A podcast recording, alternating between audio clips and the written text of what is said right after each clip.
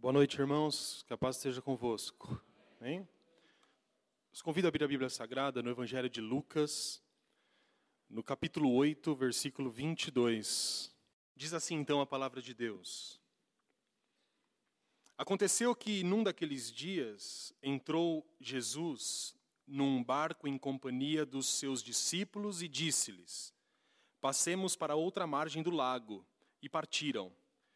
Enquanto navegavam, ele adormeceu. E sobreveio uma tempestade de vento no lago, correndo eles o perigo de sossobrar. Chegando-se a ele, despertaram-no, dizendo: Mestre, mestre, estamos perecendo. Despertando-se Jesus, repreendeu o vento e a fúria da água. Tudo cessou e veio a bonança. Então lhes disse: Onde está a vossa fé? Eles, possuídos de temor e admiração, diziam uns aos outros: Quem é este que até aos ventos e às ondas repreende e lhe obedecem? Amém. Nós encontramos essa mesma história nos três evangelhos chamados sinóticos: o Mateus, Marcos e Lucas. E apesar de ser a mesma história, isso acontece nos evangelhos, a perspectiva da narração é um pouco diferente. Gostaria que você desse uma olhada muito rápida em Marcos, no capítulo 4, no versículo 35, onde o escritor narra essa, esse mesmo acontecimento, essa mesma história. Marcos 4, 35.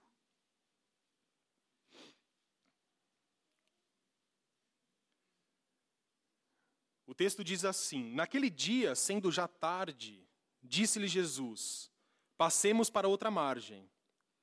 E eles, despedindo a multidão, o levaram assim como estava no barco. E os outros barcos o seguiam. Podem ver que a história é um pouco mais enriquecida de detalhes. Versículo 37. Ora, levantou-se grande temporal de vento, e as ondas se arremessavam contra o barco de modo que o mesmo já estava a encher-se de água. Nós não tínhamos essa informação em Lucas. E Jesus estava na popa, dormindo sobre o travesseiro. Eles o despertaram e lhe disseram: Mestre, não te importa que pereçamos? E ele, despertando, repreendeu o vento e disse ao mar: Acalma-te, emudece. O vento se aquietou e fez-se grande bonança. Então lhes disse: Por que sois assim tão tímidos? Como é que não tendes fé? E eles, possuídos de grande temor, diziam uns aos outros: Quem é este que até o vento e o mar lhe obedecem? Amém?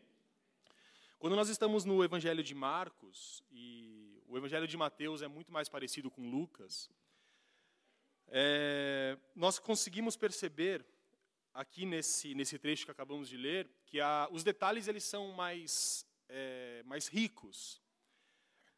E o escritor ele se preocupa em quase que dramatizar a história, dizendo que o barco já estava se enchendo de água e os discípulos não chegaram a Jesus de maneira muito tranquila, como aparentemente chegaram em Lucas. Os discípulos chegaram a Jesus, despertaram e disseram: Senhor, não te importas que morramos? Ou o Senhor não se importa, nós estamos perecendo e o Senhor está dormindo? Pois bem, é, Toda essa narrativa, ela se dá num contexto, num contexto de um dia muito cansativo. Jesus Cristo havia ensinado durante todo o dia, juntamente com seus discípulos. O escritor do Evangelho de Marcos, ele diz que para passar a outra margem do lago, eles despediram as multidões, ou despediram a multidão, isso nos leva a entender, de uma maneira talvez quase que automática, que Jesus queria um pouco de tranquilidade, um pouco de calma, porque as multidões ficaram de um lado e eles foram do outro. Mas o escritor vai dizer que outros barcos o seguiram, então não deu muito certo. Mas, de fato, Jesus havia passado por um dia de intenso trabalho, e sem dúvida nenhuma, Jesus estava exausto, estava cansado. Assim como em outras passagens, talvez você esteja imaginando, nós vemos aqui algo muito importante, algo que faz parte dos pilares fundamentais da fé cristã. Jesus Cristo aqui é apresentado como um homem, porque Jesus Cristo foi realmente homem, assim como foi e sempre foi Deus. Jesus, demonstrando cansaço e buscando no sono um lugar de repouso, nesse lugar há, há o destaque de que Jesus Cristo ele tinha características da condição humana. Jesus Cristo sentia cansaço. Se você observar depois em, outros, em outras partes da Bíblia, em João, por exemplo, 4, 6, há um relato muito conhecido por nós, quando Jesus se encontra à frente da, da fonte de Jacó. Vocês se lembram disso? O encontro com a mulher de Samaria. A Bíblia vai dizer, lá em João 4,6, que Jesus estava cansado da viagem e, assentando-se junto à fonte de Jacó, por volta da hora sexta, estava procurando água. Qual foi o pedido que Jesus fez à mulher de Samaria quando ela se aproximou dele? Por acaso você tem água? Eu estou cansado da viagem. Eu gostaria que você abrisse em João, no capítulo 11, versículo 35 aonde nós encontramos um outro exemplo da humanidade manifesta de Jesus Cristo. João 11, 35 a 38.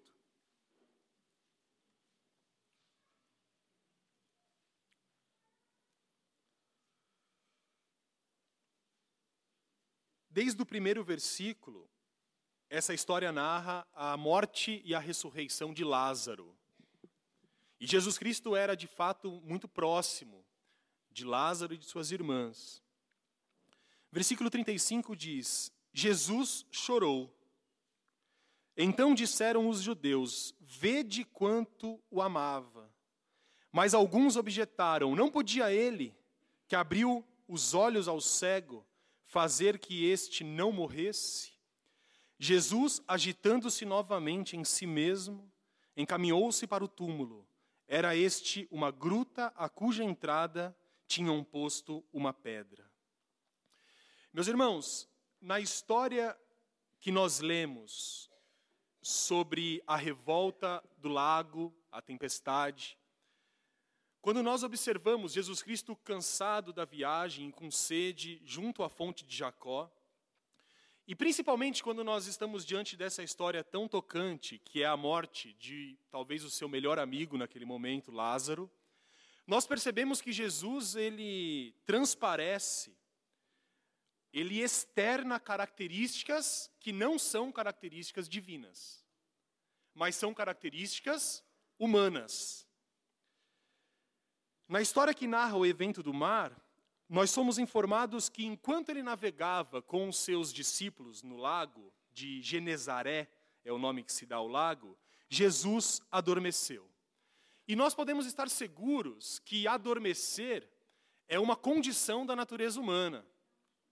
Não é uma condição da natureza divina. Hoje é domingo. Na sexta-feira à, à noite, eu, como todas as noites, eu fui levar a Helena para a cama. Ela dorme na sala, tem esse costume, não dorme sozinha no quarto. É, quer dizer, quando ela, quando ela adormece ela fica no quarto até as 10 horas da manhã, graças a Deus. Mas ela tem aqueles 20, 30 minutos no sofá. E eu fui, e eu fui, é, e eu peguei, é, talvez era umas duas horas da, da madrugada, levei ela para o quarto e, e eu coloquei ela na cama e ela acordou um pouco e sabe aquele sono, né? Acordou falando umas coisas meio desconexas e, e eu dorme, dorme, né? Coloquei o cobertor e ela falou alguma coisa, mas parecia que ela estava acordada. E, e, ela, e ela falou assim: é, Deus dorme, Jesus dorme. Eu falei: O que, que é, Helena? Agora você vai querer discutir teologia? Pensei, né? E aí eu repeti, ela falou: Não, Deus dorme, Jesus dorme. Eu falei: Não, não, não, Deus não dorme, Jesus não dorme, mas você dorme. Então vamos dormir. É, e eu posso dizer que essa pergunta que ela, que ela me fez, ela teve um, um grande peso na, na escolha do sermão de hoje, e, e porque e eu fui parando para pensar um pouco, na, na, daquele momento até ontem, que dormir, adormecer, sentir-se cansado, não faz parte da natureza divina, mas faz parte da nossa condição, da nossa constituição humana. Os anjos e os espíritos, eles não precisam de alimento ou descanso. Deus, os seres divinos, não necessitam de sono. Talvez você se lembre da história de Elias e os profetas de Baal.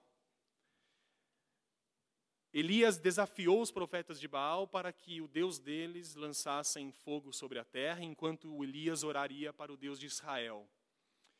E os deuses e o, os servos de Baal começaram a clamar e passaram horas, horas e horas clamando e nada do fogo descer.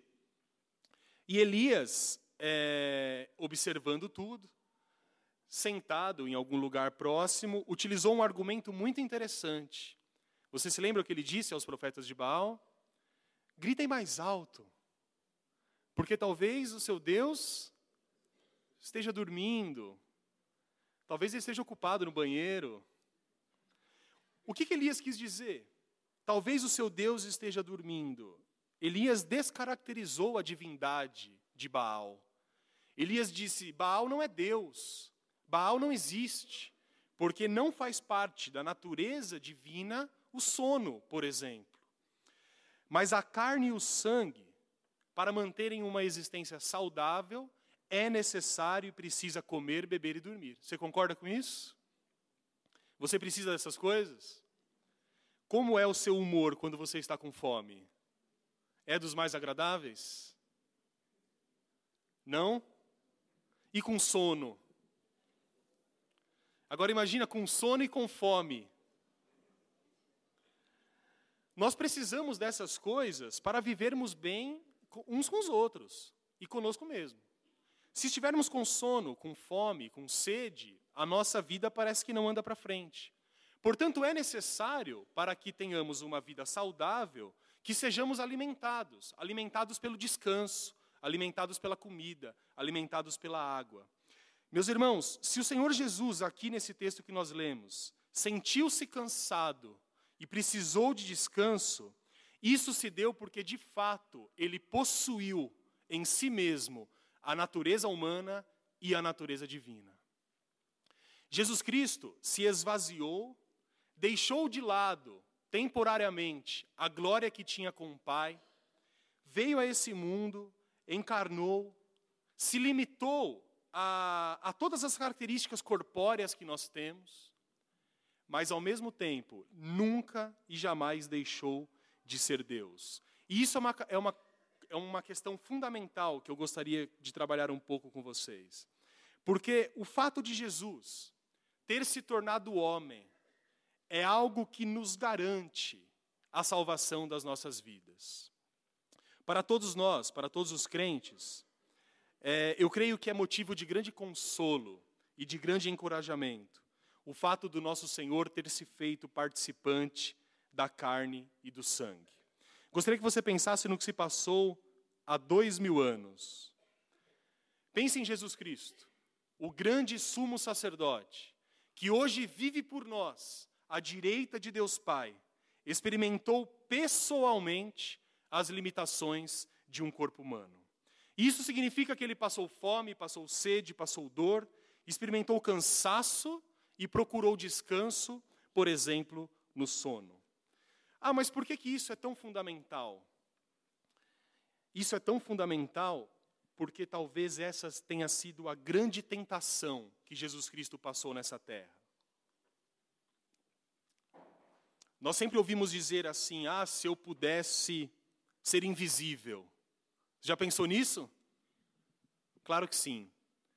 Ah, se eu pudesse ter superpoderes. Tem gente que pensa assim: ah, se eu tivesse uma arma agora. Nós sempre temos uma tendência natural de desejar forças sobrenaturais para mudar algumas situações. Jesus Cristo tinha todos os direitos, tinha todas as possibilidades de usar o seu poder como Deus. Mas se ele fizesse isso, a sua obra estaria acabada. E o diabo sabia disso. Satanás, tão astuto do jeito que foi, ofereceu a Jesus, nas tentações do deserto, coisas que ele poderia fazer. Jesus jejuava há 40 dias, teve fome. O diabo se apresenta a ele e diz: transforma essas pedras em pão. Jesus Cristo, pendurado na cruz, ouviu dos seus algozes: por que não se salva? Salvou tantas pessoas, por que não desce daí? E o pior de tudo é que Jesus tinha todas as possibilidades de, num toque de mágica, fazer todo o seu sofrimento desaparecer. E eu gostaria que você pensasse um pouco, um pouco sobre isso. Se você tivesse a possibilidade de, mesmo sendo um ser humano, utilizar os seus poderes para mudar uma situação, quanto tempo você esperaria? Talvez uns 10 minutos. Talvez a primeira oportunidade. Jesus Cristo sofreu essa grande tentação durante toda a sua vida de não usar os poderes dados por Deus em benefício próprio, mas usá-los para um fim maior, apontando a sua morte e a sua ressurreição. O escritor aos Hebreus entendeu muito bem isso. E eu gostaria que você abrisse em Hebreus capítulo 4, versículo 15.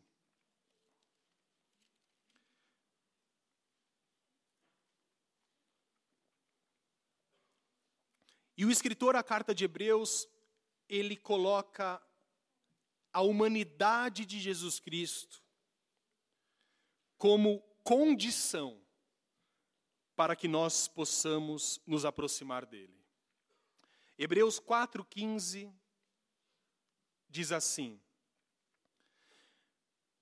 Porque não temos sumo sacerdote que não possa compadecer-se das nossas fraquezas Antes, foi ele tentado em todas as coisas, a nossa semelhança, mas sem pecado. Versículo 16. Acheguemos-nos, portanto, confiadamente junto ao trono da graça, a fim de recebermos misericórdia e acharmos graça para socorro em ocasião oportuna. Eu gostaria que você observasse nesses dois primeiros versículos a, a linha de raciocínio lógica seguida pelo escritor aos Hebreus. O que ele coloca no versículo 5 é o seguinte: Meus irmãos, nós não temos um Salvador que não se compadece das nossas fraquezas. E talvez esse seja um grande erro, por exemplo, de algumas religiões, ou de até alguns ramos do próprio cristianismo, que coloca Deus distante do homem, a tantas léguas, a tantos quilômetros, que o nosso sofrimento, a nossa necessidade, se torna quase que imperceptível para Deus. Esse não é o Deus da Bíblia, porque o Deus da Bíblia é um Deus pessoal, que tem em si a capacidade de se compadecer do seu sofrimento. E aí o escritor aos Hebreus vai dizer: mas por que ele tem essa capacidade? Ele não é Deus? Ele não é todo-poderoso. O meu sofrimento não é tão distante da sua perfeição, sim. Mas, ao mesmo tempo, esse Deus se fez homem. E o escritor aos Hebreus vai dizer o seguinte: é, Não temos sumo sacerdote que não possa compadecer-se das nossas fraquezas. Antes foi ele tentado em todas as coisas, a nossa semelhança, mas sem pecado. Por isso, portanto, Acheguemos-nos com confiança junto ao trono da graça, a fim de recebermos misericórdia. O motivo pelo qual nós podemos nos aproximar de Jesus Cristo confiadamente é porque Jesus Cristo, assim como nós, sofreu as mesmas tentações, as mesmas limitações. De maneira resumida, nós podemos confiar que Jesus Cristo entende o nosso problema porque ele de fato vivenciou cada um dos nossos problemas. Se você passa angústia, saiba que Jesus Cristo tem misericórdia de você, porque ele passou a maior angústia possível. Se você passa necessidade, se você precisa de provisão material, saiba que Jesus Cristo não tinha onde reclinar a cabeça. Saiba que ele e os seus discípulos tinham uma única peça de roupa, não carregavam com eles moedas, muitas vezes passaram grandes necessidades para que o poder de Deus fosse manifesto entre os homens. Cada uma das nossas necessidades, o escritor aos Hebreus vai dizer, e cada uma das nossas angústias, só pode ser entendida por Jesus Cristo, porque ele, juntamente com o Pai e com o Espírito Santo, decidiram que um dia ele viria para essa terra e viveria como homem, sem pecado, daria sua vida por nós, para que de fato pudesse ser o nosso Salvador. Amém?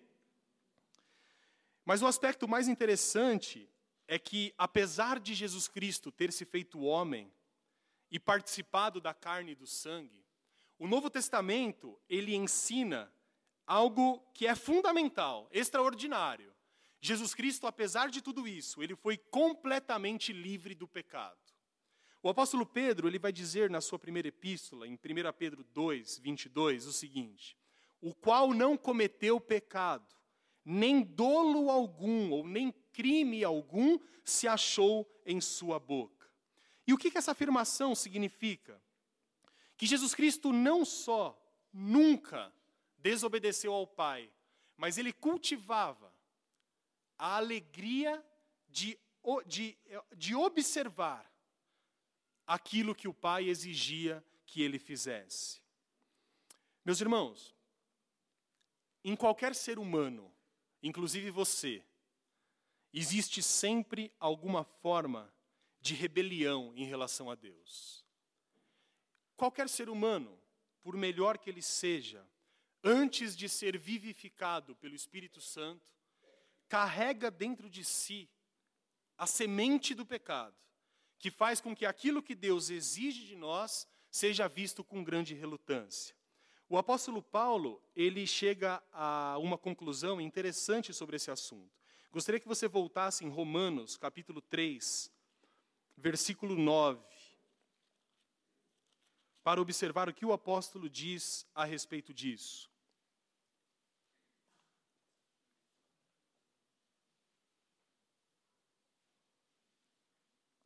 Romanos 3, 9 a 11.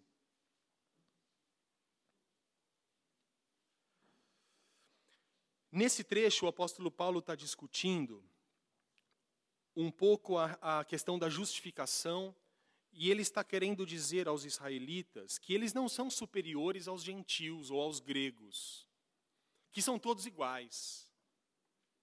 E todo ser humano, ele é igual diante de Deus. E é isso que o apóstolo Paulo vai dizer, Romanos 3, 9, ele diz: O que, que se conclui? Ou a que conclusão nós chegamos? Temos nós qualquer vantagem? Não, de forma nenhuma, pois já temos demonstrado que todos, tanto judeus como gregos, estão debaixo do pecado. Quando a Bíblia usa essa, esses termos, judeus e gregos, ou judeus e gentios, isso está dando uma ideia da totalidade das pessoas. Tudo bem? Então, judeus e gregos, nós nos encaixamos aí. Como está escrito, não há justo nenhum sequer, não há quem entenda, não há quem busque a Deus. E o versículo 12 é ainda mais contundente: todos se extraviaram, a uma se fizeram inúteis, não há quem faça o bem, não há nenhum sequer. O que o apóstolo nos traz aqui é a condição do ser humano antes de ser vivificado pelo poder do Espírito Santo de Deus. A situação do ser humano antes de se encontrar com Jesus Cristo é uma situação de miséria total. Por isso que o apóstolo diz: não há justo, não há um sequer. Todos se reuniram a uma mesma inutilidade. Não há quem faça o bem, não há nenhum sequer. Essa é a condição humana. O ser humano, antes de se encontrar com Jesus Cristo, vive num estado de perdição, vive numa situação de revolta e relutância contra a lei de Deus. Porém, quando nós pensamos que Jesus se fez carne, as coisas são um pouco diferentes. Jesus Cristo de fato se tornou homem. Mas a Bíblia deixa claro que ele foi um homem diferente dos outros. Não tanto pela sua coragem, não tanto pela sua eloquência, não tanto pelas suas características físicas, talvez pelo seu carisma, não. A grande diferença da humanidade de Jesus Cristo é que, sendo completamente homem, ele viveu sem pecado. E, acima de tudo, nasceu sem pecado. A sua natureza era pura, era íntegra. Não havia em Jesus Cristo nenhuma inclinação para que ele se desviasse de Deus. Não havia nada que o diabo pudesse usar, explorar, tão diferente de nós. A Bíblia vai dizer que nós, que Deus não tenta ninguém, que Deus não coloca as tentações na nossa frente, mas a Bíblia nos diz que cada um é tentado pela sua própria concupiscência. O que a Bíblia nos diz é que todos nós carregamos, infelizmente, a marca do pecado. Todos nós somos filhos do pecado de Adão. A Bíblia nos ensina, e o apóstolo Paulo é muito claro nisso, que o pecado entrou no mundo por um homem, Adão. Nós cremos, e o cristianismo histórico crê, que o pecado original, ele não é fruto de imitação, mas ele faz parte da nossa própria natureza. O que isso significa de uma maneira muito simples? Significa que desde o nosso nascimento até o momento da nossa morte, o pecado será uma luta constante, inclusive quando nós nos tornamos cristãos. O pecado de Adão, o pecado de Eva, não ficou restrito a eles, mas aquele pecado acabou passando para toda a sua descendência e chegando até nós. E foi por isso que lá em Gênesis ainda, no capítulo 3, Jesus, Deus disse o seguinte: Eu ainda enviarei aquele que pisará na cabeça da serpente. O que eu quero dizer com isso, de uma maneira é, relativamente simples, é que a natureza de Jesus Cristo era uma natureza humana, mas de uma humanidade perfeita. O que não fez com que ele não tivesse tentações. O que não garantiu a ele uma vida fácil. Mas Jesus Cristo nasceu sem pecado, não tinha a inclinação natural que nós temos por causa do pecado de Adão. E por isso, o diabo não tinha como explorar, não tinha como se aproveitar da sua fraqueza. Desde o deserto até o Getsemane e a cruz, nosso Senhor lutou contra a tentação e resistiu ao pecado até a sua morte. E eu gostaria de pensar um pouco sobre o efeito disso. Se Jesus tivesse pecado, se ele tivesse usurpado o poder de Deus, se ele tivesse caído em alguma das tentações que se apresentaram a ele, qual seriam as consequências para as nossas vidas? Meus irmãos, para a nossa salvação era necessário que Jesus fosse completamente livre do pecado completamente isento do pecado. A Bíblia apresenta o nosso Salvador como um cordeiro sem defeito e sem mácula, capaz de oferecer o seu precioso sangue por nós. Se Jesus tivesse pecado, ele precisaria também de um Salvador. Se ele tivesse caído em tentação, a sua morte não nos ajudaria, porque ele mesmo, mesmo perdoado por Deus, não seria capaz de dar o seu sangue precioso em nosso favor, porque assim ele se tornaria igual a nós em pecado. Mas não foi isso que aconteceu. Jesus Cristo obedeceu e cumpriu tudo aquilo que Deus havia separado para ele. E foi essa perfeita obediência, eu gostaria que você pensasse nisso, que o qualificou para ser o nosso todo-poderoso Salvador. Essa é uma verdade tão fundamental Jesus Cristo veio em carne, nasceu da Virgem Maria, viveu toda a sua vida sem pecado, apesar de ter passado por grandes tentações, morreu, ressuscitou, e pelo fato de não ter pecado, é que nós podemos hoje ter parte do trono da graça. O escritor aos Hebreus adorava, se sentia extremamente atraído por esse aspecto da vida de Jesus Cristo. E é precisamente nesse aspecto que une a natureza divina e a natureza humana de Jesus que o escritor aos Hebreus se apega. E ele diz no texto que nós lemos em Hebreus 4:15, porque não temos um sumo, não temos sumo sacerdote que não possa compadecer-se das nossas fraquezas, porque ele mesmo foi tentado em todas as coisas, a nossa semelhança, mas sem pecado. Amém? Pois bem, vamos voltar um pouco à narrativa acerca da tempestade. O que, que você pode observar nesse texto? De maneira geral, nós vemos Jesus Cristo se compadecendo dos seus discípulos. Nós lemos no texto, lá em Lucas, no capítulo 8, que de repente veio uma grande tempestade no lago. E eles estavam correndo sério risco de se afogar.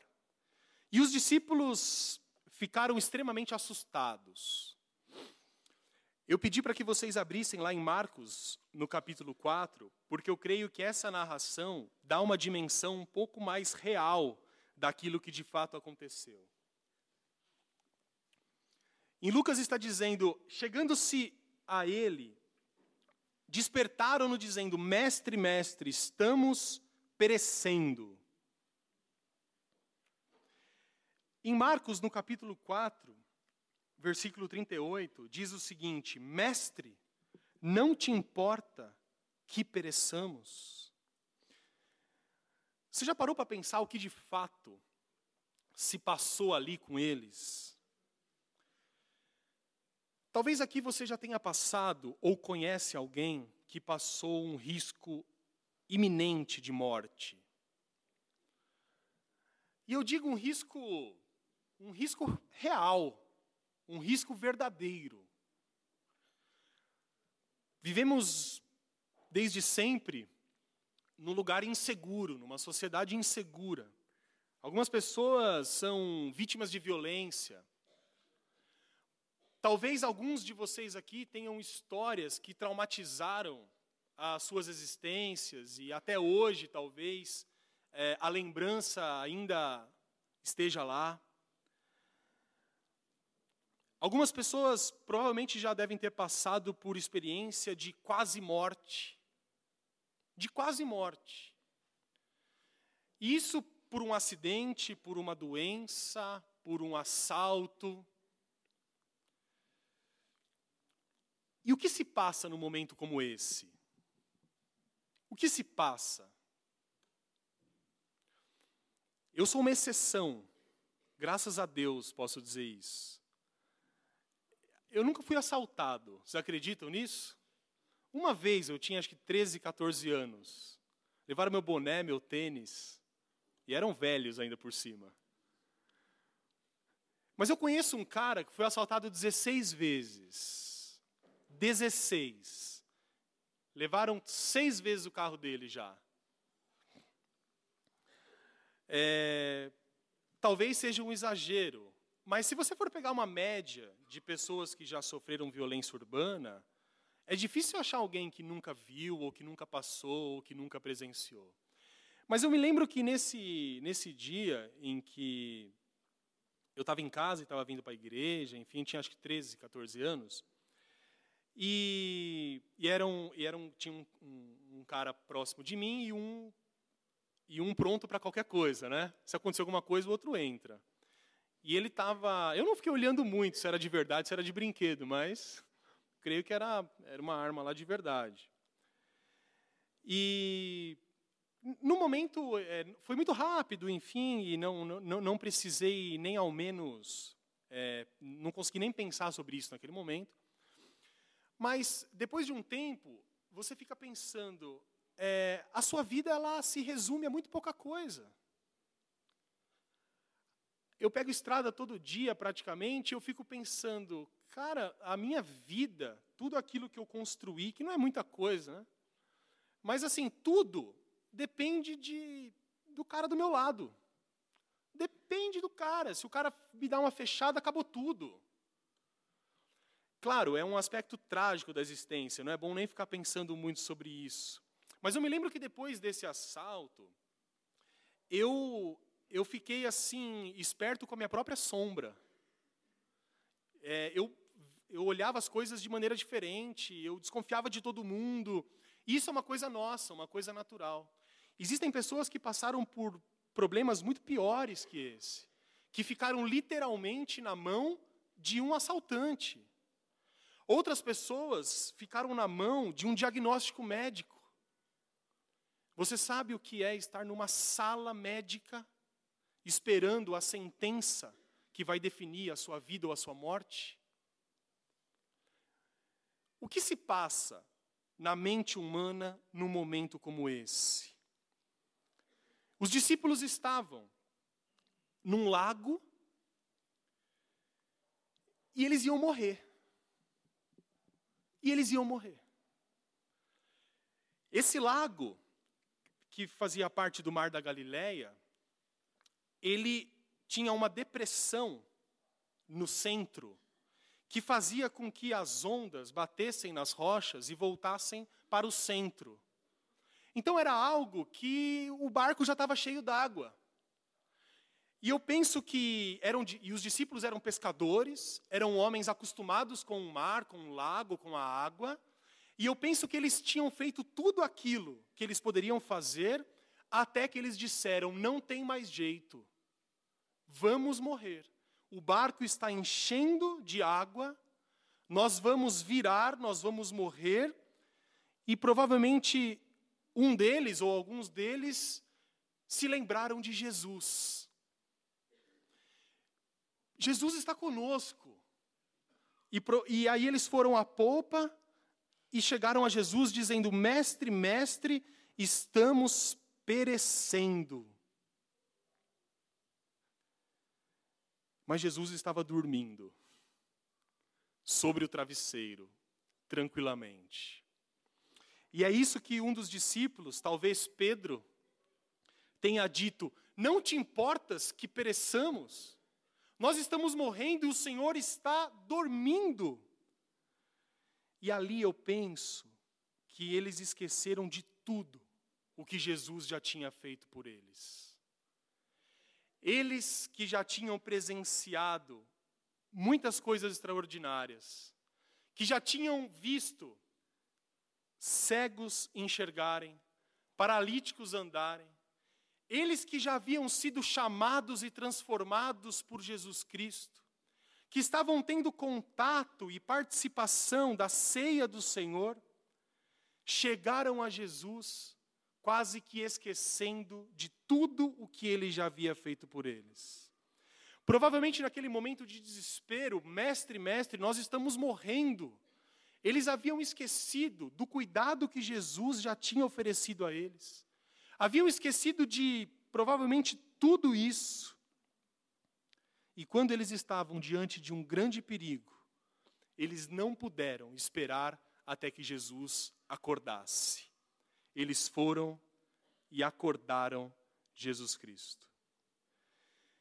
E talvez o aspecto mais dramático aqui, que nós possamos nos aproximar deles, é que no momento mais difícil, em que eles mais precisavam da ação de Jesus Cristo, no momento em que a vida deles estava por um fio, eles foram a Jesus e encontraram Jesus dormindo.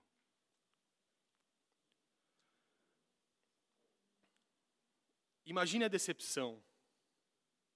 Imagine a falta de esperança.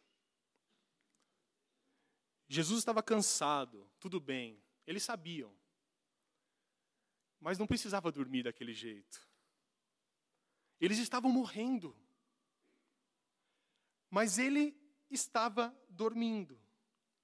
Mas quando parecia que tudo chegaria ao fim, eis que algo extraordinário acontece, meus irmãos.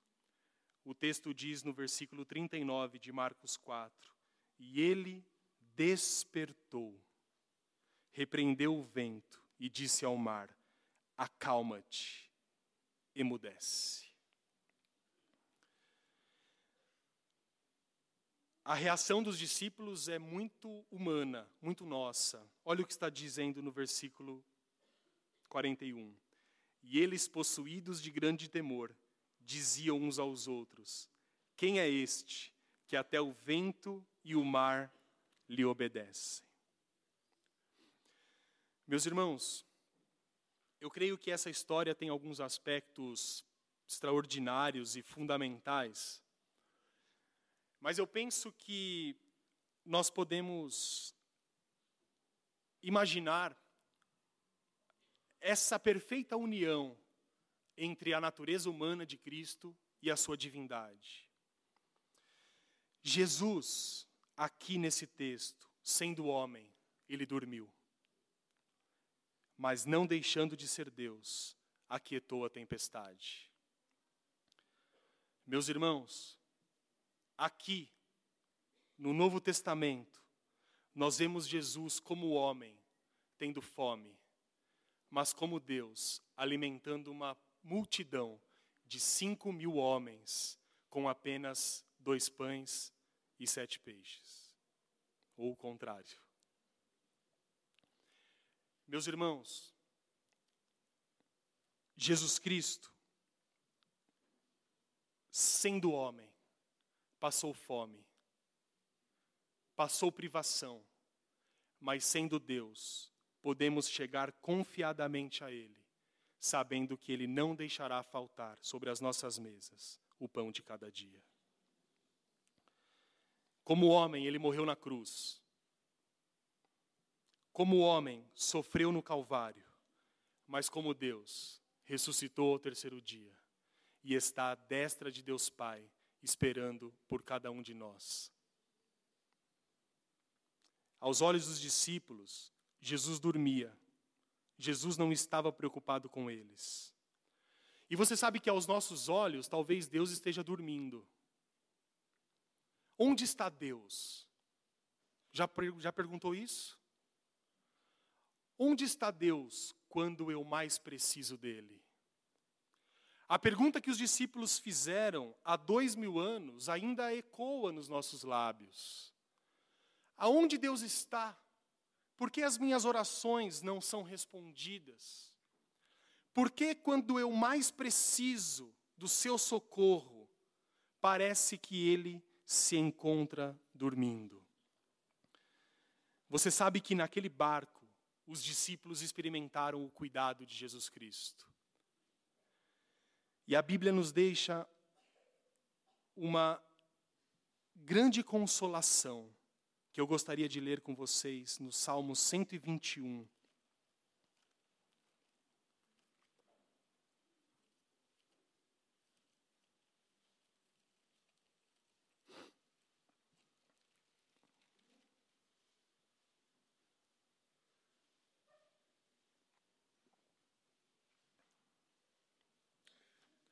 Esse salmo responde às nossas questões. Deus dorme? Jesus dorme? Ele está dormindo quando eu mais preciso dele? O Salmo 121 diz: Eleva os olhos para os montes, de onde me virá o socorro? O meu socorro vem do Senhor, que fez o céu e a terra. Ele não permitirá que os teus pés vacilem não dormitará aquele que te guarda. É certo que não dormita, nem dorme o guarda de Israel. O Senhor é quem te guarda, o Senhor é a tua sombra à tua direita. De dia não te molestará o sol, nem de noite a lua. O Senhor te guardará de todo mal, guardará a tua alma. O Senhor guardará a tua saída e a tua entrada, desde agora e para sempre. Amém? Deus não dorme, respondendo a pergunta da Helena. Jesus não dorme. Deus não se cala diante das nossas necessidades. Aos olhos dos discípulos, Jesus estava dormindo. Aos nossos olhos, Deus pode estar dormindo. Mas saiba que a Bíblia diz, nesse mesmo Salmo 121, é certo que não dorme o guarda de Israel. Imagina a história de Jó. Quantas vezes Jó tenha pensado que Deus dormia? O seu sofrimento era tão gigantesco. Mas num certo momento, Jó diz: Um dia, Deus se levantará e julgará a minha causa. Deus não estava dormindo. Deus não dorme quando os seus filhos precisam dele. Deus nos cuida, Deus nos protege, Deus coloca no nosso coração a paz que precisamos para chegarmos ao objetivo final, que é reconhecer a Sua vontade sobre as nossas vidas. Meus irmãos, tenham a certeza absoluta de que no dia da angústia, como diz o salmista, nós oraremos a Deus e Ele, sem pestanejar, inclinará para nós os seus ouvidos, ouvirá as nossas petições e fará tudo aquilo que estiver de acordo com a sua santa vontade. Que isso possa nos consolar, nos encorajar e que nós possamos virar uns para os outros, assim como os discípulos fizeram, e dizer: Quem é esse que até o mar e o vento lhe obedecem? Grande é o poder do nosso Deus e grande é o cuidado que ele tem por cada um de nós. Amém? Curve seu semblante em nome de Jesus Cristo.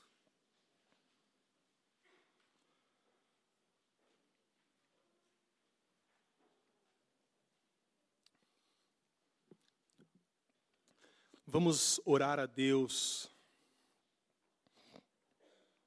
Que você possa falar com Ele aquilo que você tem no seu coração. Que você possa pedir a Deus tranquilidade, paciência, enquanto aquilo que você deseja não chega. Que você possa esperar a sua bênção, que você possa esperar a sua recompensa da parte de Deus de maneira tranquila, sem pressa. Que nós possamos ser guardados de imaginarmos que Deus dorme diante das nossas necessidades. Que essa oração possa refletir essa maturidade. Senhor Deus, nessa noite nós estamos aqui reunidos na tua casa, somos teu povo. Pai, temos grandes necessidades, temos grandes anseios. Nossa vida é cheia de sonhos, de planos, mas também temos muitas angústias, temos muitas indefinições, incertezas. Talvez carreguemos alguns medos em relação ao futuro, em relação ao presente. Talvez nós carreguemos desde sempre algumas culpas que não nos deixam, coisas que sempre vêm à nossa mente. Pai amado, às vezes nós podemos admitir que pensamos que o Senhor está dormindo, que o Senhor não está preocupado com as nossas coisas. Às vezes olhamos para o, olhamos para o lado e, e todos estão bem, todas as bênçãos chegam à casa dos outros, mas não chega até nós. Pai amado, que a tua paz invada os nossos corações porque a sua palavra não pode mentir, e a sua palavra diz: quando eu olho para o céu, quando elevo os meus olhos aos montes, e eu pergunto de onde virá o meu socorro, Pai amado, eu estou admitindo que tem coisas que homem nenhum pode resolver. Estou admitindo que necessito do teu socorro urgentemente. E a sua palavra nos diz: o meu socorro vem do Senhor, que fez o céu e a terra. Porque o Senhor não dormita e não dorme o guarda de Israel. O Senhor está olhando por nós, mesmo que às vezes não percebamos, mesmo que não sintamos o seu cuidado, a sua presença, sabemos pela tua palavra que no momento oportuno o Senhor nos dará a justa misericórdia. E é por isso, Pai, pelo fato do teu filho Jesus ter se feito homem, ter se feito, é, Pai amado, nosso substituto, é por isso que nós podemos nos achegar confiadamente ao trono da graça.